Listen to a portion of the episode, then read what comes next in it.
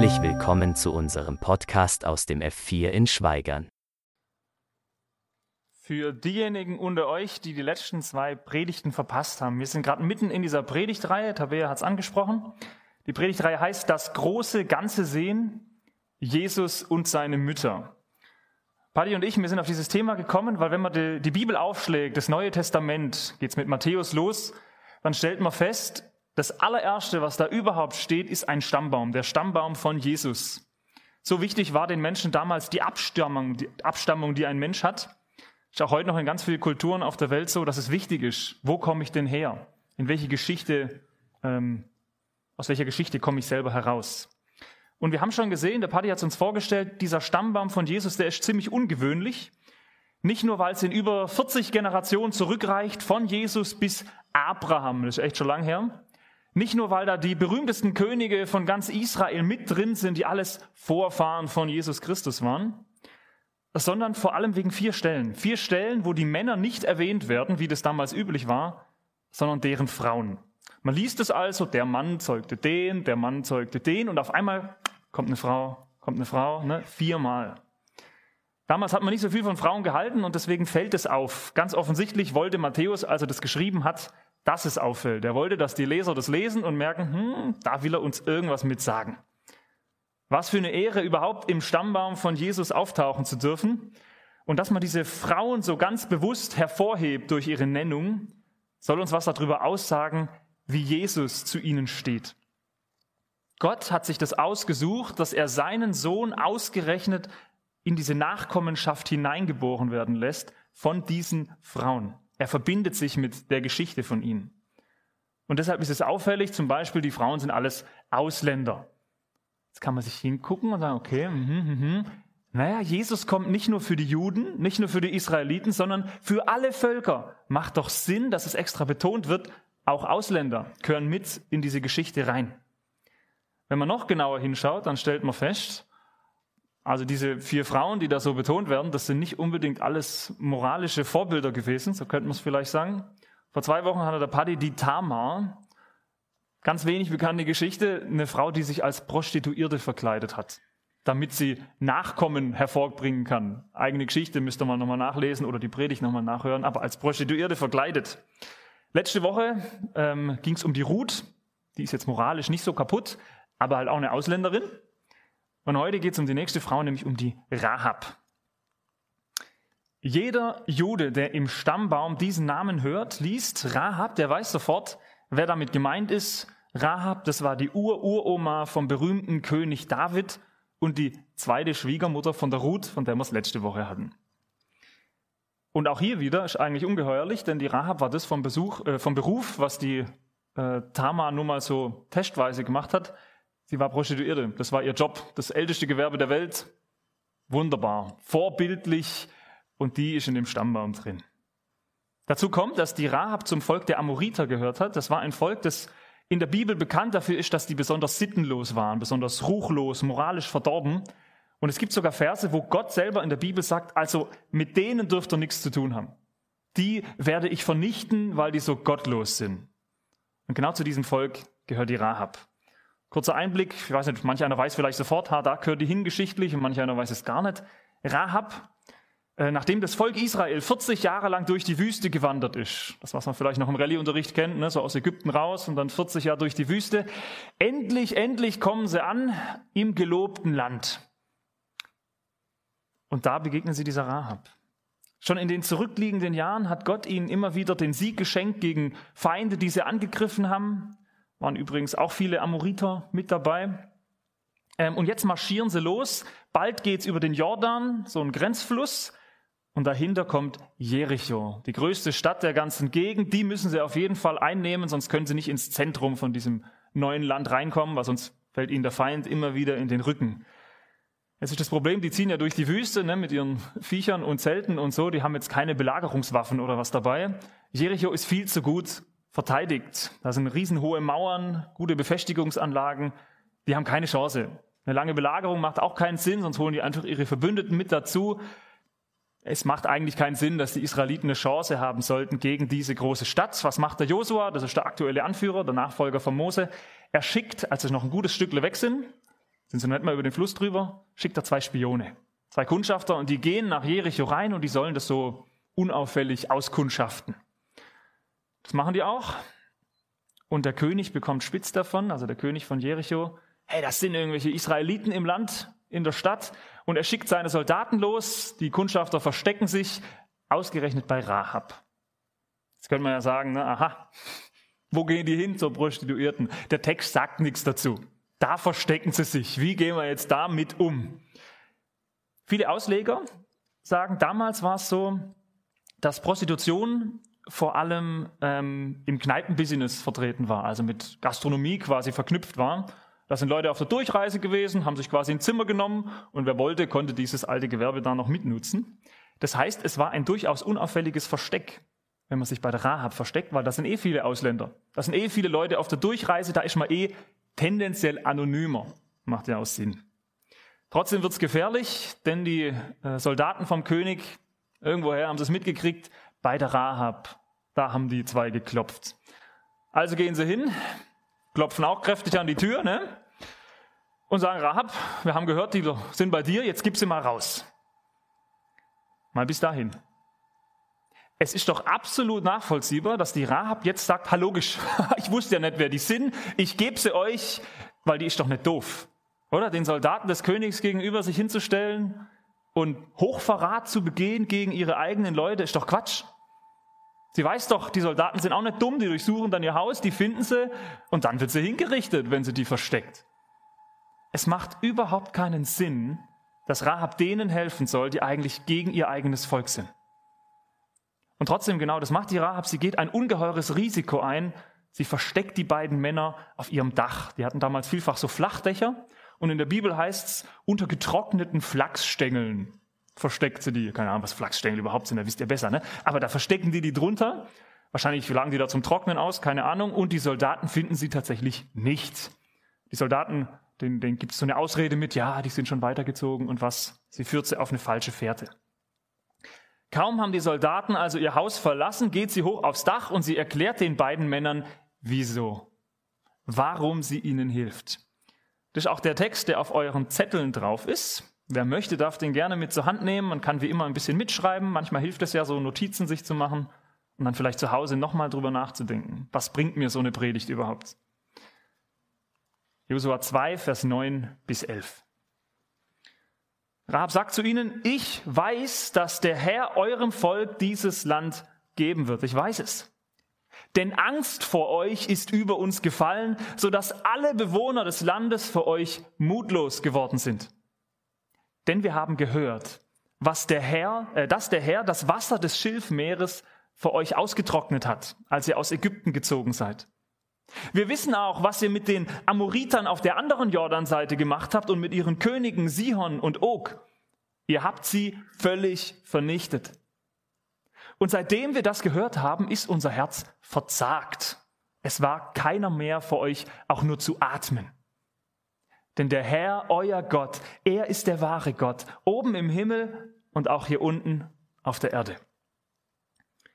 Ich weiß, es sitzen einige Leute hier, die wissen, wie die Geschichte weitergeht. Rahabs Haus oben auf der Stadtmauer, sie lässt die Spione runter an so einem, an einer Schnur, an einem Seil. Ähm, und vorher lässt sie die Spione schwören, ihr müsst mich beschützen. Ich weiß ja, sagt sie, ne, ich weiß, Gott wird euch den Sieg geben, beschützt mich, beschützt meine Familie.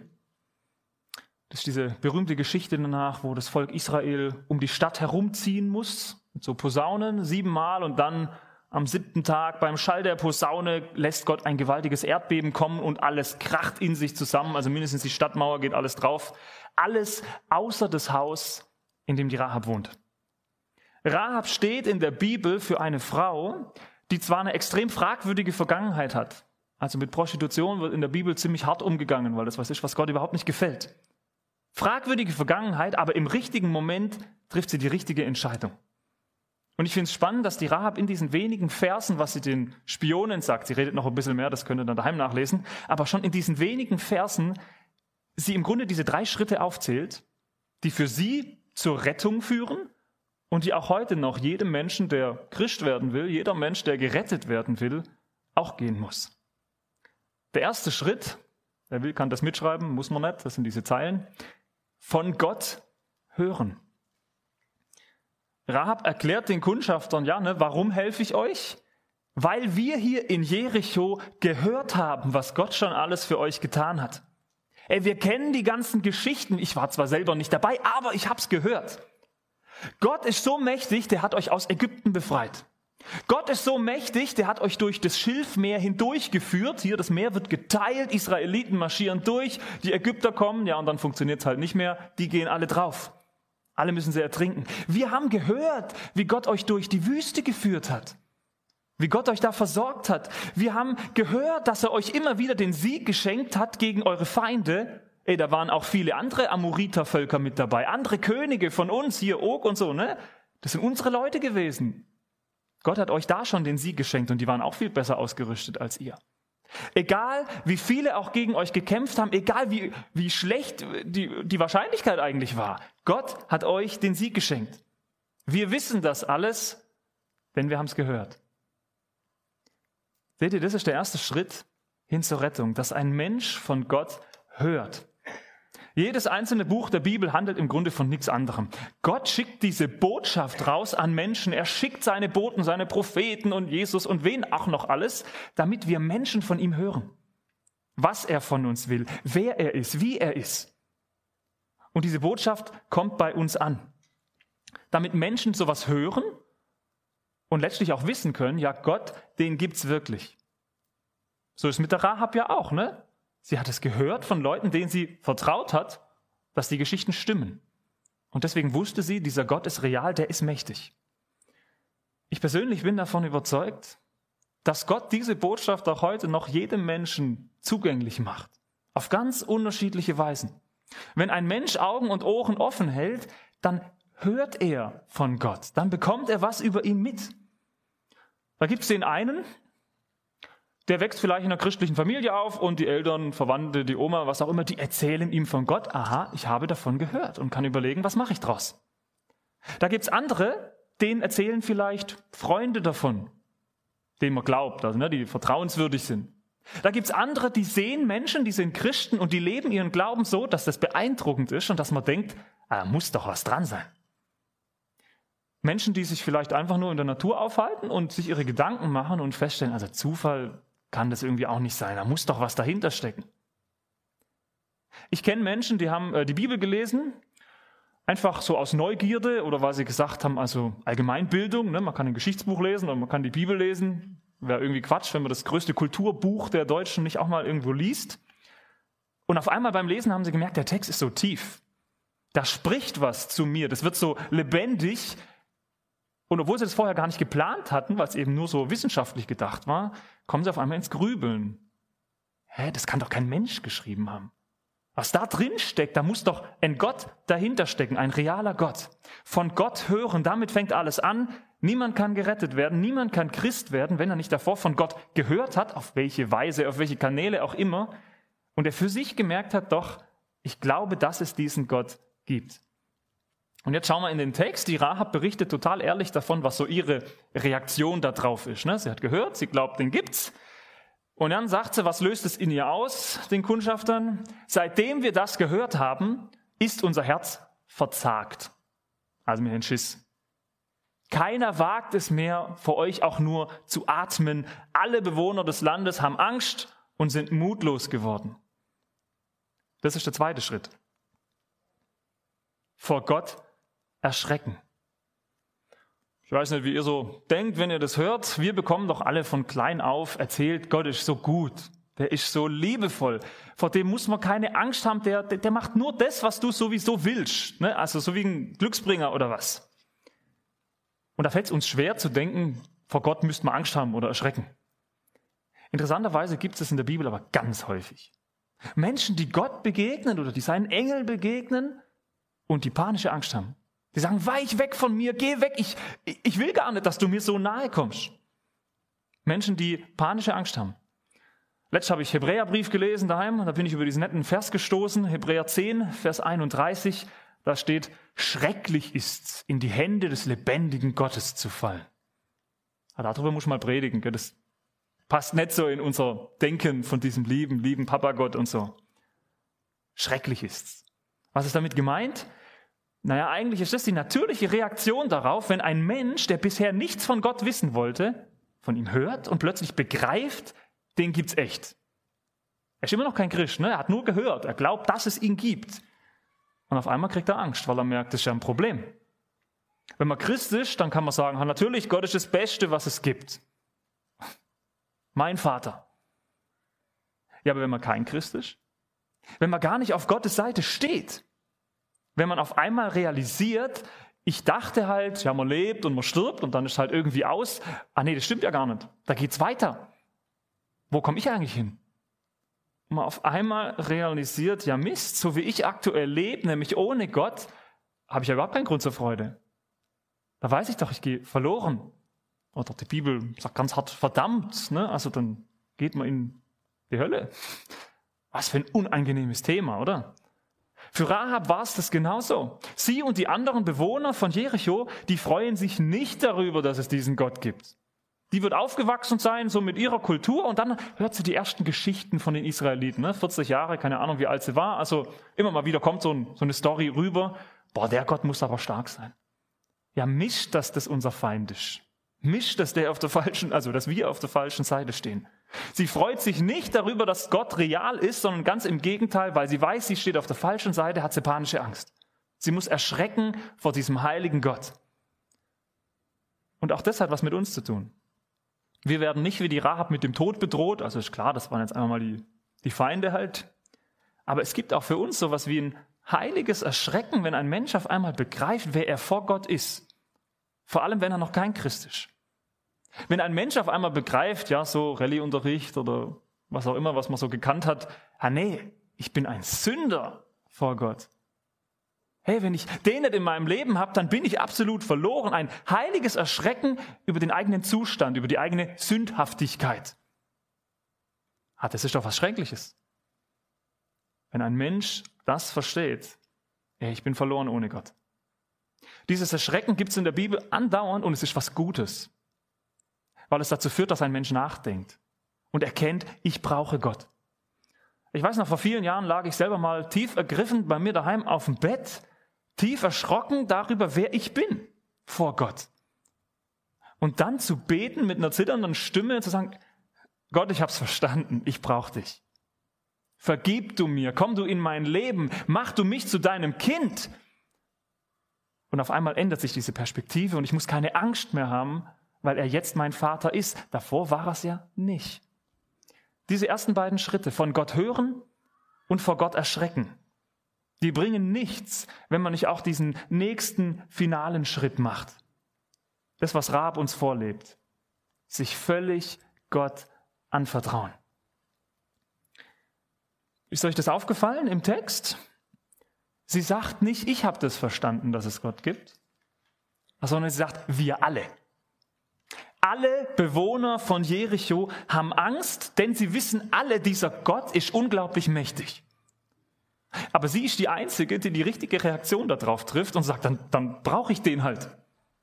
Ne? Alle anderen jagen die Spione und was auch immer. Und sie ist die Einzige, die sagt, ich gehe das Risiko ein, alles auf eine Karte. Entweder Gott hilft mir oder es ist sowieso aus. Weil wenn dieser Gott so mächtig ist, dann brauche ich den. Alle wissen es, aber nur sie setzt ihre Hoffnung auf ihn. Sie legt vor den beiden Spionen ein Glaubensbekenntnis ab.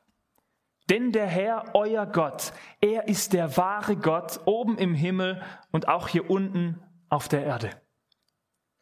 Und wenn man die Geschichte sich so ein bisschen weiter reindenkt, dann stellt man fest, das hat die nicht nur gesagt, weil es gut klang oder weil sie gedacht hat, mal gucken, so auf beiden Seiten ein bisschen mitgehen, wo kriege ich mehr bei raus. Nicht nur ein Lippenbekenntnis, sondern wirklich alles da drauf. Wie gesagt, sie riskiert ja diesen Hochverrat Ne? Also bei ihren eigenen Leuten hat sie jetzt eigentlich keine Chance mehr. Sie setzt alles auf Gott. Stellt euch vor, ihr wärt die Rahab. Ihr habt da diesen Deal ausgehandelt und alle, die bei mir im Haus sind, wenn es dann passiert, keine Ahnung wann, die werden gerettet werden. Ihr müsst also eurer Verwandtschaft sagen, ey, ähm, kommt mal zu mir für eine Woche oder so, keine Ahnung wie lang. Das heißt, sie muss denen schon zugeben, na, sie hat da einen Deal ausgehandelt. Es kann auch peinlich sein. Sie weiß nicht, wann es passiert. Wie gesagt, also sieben Tage ziehen die da rum und dann kommt dieses große Erdbeben. Sie muss die ganze Zeit im Haus bleiben, weil es könnte ja jederzeit losgehen. Okay, jetzt sind die alle versammelt und dann passiert's. Ihr sitzt gerade beim Kaffee trinken, ist mir egal, und auf einmal kommt dieses Erdbeben und ihr spürt und hört, wie es überall wackelt und donnert und ne?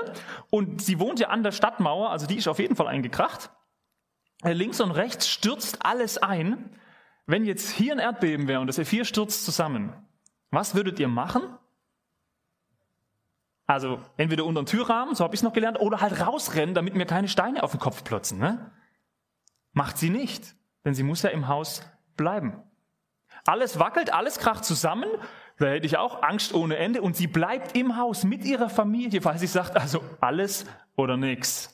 Wenn ich draufgehen soll, gehe ich drauf, aber ich habe gesagt, Gott, du musst mich hier schützen. Sie bleibt da. Es ist kein Lippenbekenntnis. Wahrscheinlich hört sie die, die Schreie der Soldaten, die da auf, dem, auf der Mauer ab, äh, links und rechts lang marschieren. Und sie bleibt da. Warum? Weil sie Gott vertraut. Weil sie ihr Vertrauen ganz auf diesen Gott setzt. Niemand hätte auch nur ein paar Tage vorher gedacht, diese große Stadt Jericho, dass Gott ausgerechnet eine Prostituierte retten würde. So denken wir doch auch, oder? Also, wer so einen Lebensstil hat, der hat keine Chance mehr bei Gott, keine guten Karten. Aber ausgerechnet solche Menschen nimmt Gott hier mit auf und bietet ihnen die Rettung an. Genau so ist Gott. Wir steuern auf die Adventszeit zu, wie gesagt, die Predigtreihe zur Vorbereitung auf die Adventszeit. Warum kommt Jesus? Genau deswegen. Damit er Menschen mit was für einer Vergangenheit auch immer anbieten kann, bei mir gibt's Rettung, ihr müsst sie nur annehmen. Es bringt nichts nur zu wissen, dass es Gott gibt, das wissen viele, das weiß der Teufel auch, sondern man muss seine Hoffnung auf ihn setzen. So ist Gott. Ich glaube, das ist der Grund, warum ausgerechnet Rahab in diesem Stammbaum mit drin steht. Warum Gott sich so eine Familie, so eine Verwandtschaft aussucht und warum Matthäus den Namen so hervorhebt. von den Prostituierten kommt er her. Weil Gott uns sagen möchte, vor Gott wirst auch du nicht durch deine Vergangenheit definiert, sondern nur dadurch, ob du deine Zukunft in seine Hände legst. Lest den Satz für euch nochmal durch und überlegt, wo steht ihr da? Nicht das, was in deiner Vergangenheit alles schiefgelaufen ist, wo du Fehler gemacht hast, wo du schuldig geworden bist. Nicht das bestimmt dich, sondern ob du sagst, Kehrtwende, jetzt alles Gott. In seine Hände lege ich alles. Mini-Exkurs, die Rahab ändert auch ihr Leben. Ne? Also die wird dann eine anständige Frau, die bleibt nicht bei ihrem Business davor, die heiratet dann einen Juden, deswegen kommt es ja dann zu dieser Nachkommenschaft, aber sie vertraut Gott alles an. Wir sind hier ein bunter Haufen mit ganz unterschiedlichem, mit un unterschiedlicher Geschichte. Nicht die Vergangenheit, sondern dieser Schritt. Und wer es noch nicht getan hat, der sollte genau das tun. Ich sage ja Amen. Keine Ahnung, wie viel Zeit ich noch habe. Amen. Ich bete.